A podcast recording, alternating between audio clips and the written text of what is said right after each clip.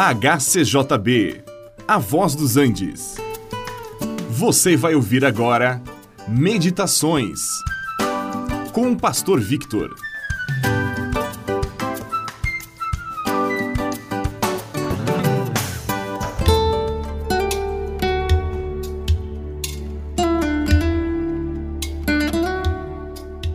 O Senhor Jesus contou a parábola do homem que entregou certa soma de dinheiro aos seus servos e partiu para uma longa viagem. Estes servos deveriam trabalhar ou negociar com esse dinheiro. Na volta do seu senhor, eles deveriam prestar contas. Parece apenas uma parábola ou uma história inventada, mas ela traz uma lição preciosa para nós. Vamos tentar entender a lição desta parábola, fazendo algumas perguntas e tentar encontrar a resposta. Antes de levantar a primeira pergunta sobre é, o que nós queremos ver, é preciso olhar também para o contexto em que esta história foi contada, porque isto nos ajuda a entender a situação. O Senhor Jesus havia entrado na casa de Zaqueu, um cobrador de impostos, e no final daquela ceia, Jesus disse: Hoje veio salvação a esta casa porque também este é filho de Abraão. Pois o filho do homem veio buscar e salvar o que se havia perdido. E nesse contexto, Jesus conta esta parábola das minas. Quem seria o senhor das terras que distribuiu o dinheiro aos seus servos? Pelo que podemos entender, essa pessoa representa o próprio Senhor Jesus, que deu dons aos seus servos para que negociassem com eles até a sua volta. E então cada um teria que prestar contas. Quem são os servos?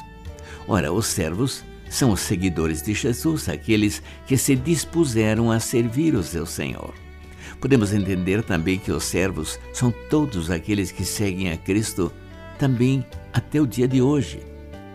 E cada um recebeu do Senhor um talento ou uma mina ou um dom, para fazer com que isto rendesse lucro para o seu senhor, para que ele o recebesse na sua volta. E quem são aqueles concidadãos que odiavam e não queriam que aquele senhor reinasse sobre eles? Com efeito, eram os líderes religiosos do tempo de Jesus que não queriam que Jesus reinasse sobre eles. Chegaram até a expressar isto em palavras. Eles ficaram ofendidos que Jesus havia entrado na casa de Zaqueu. E o que acontecerá quando o Senhor voltar? Esta questão não é tão difícil. Haverá uma prestação de contas.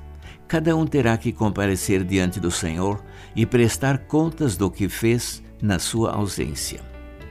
Sim, todos os servos do Senhor Jesus terão que comparecer diante do tribunal de Cristo e terão que dar contas, onde então serão julgadas as suas obras. Dependendo do que fizeram para o seu Senhor, receberão a recompensa. E alguém perguntará: e qual é esta recompensa? Como eles já eram todos servos do seu Senhor, a recompensa não é a salvação, e sim o galardão, o prêmio que eles receberão, a coroa da justiça que será dada a todos aqueles que amam a sua vinda.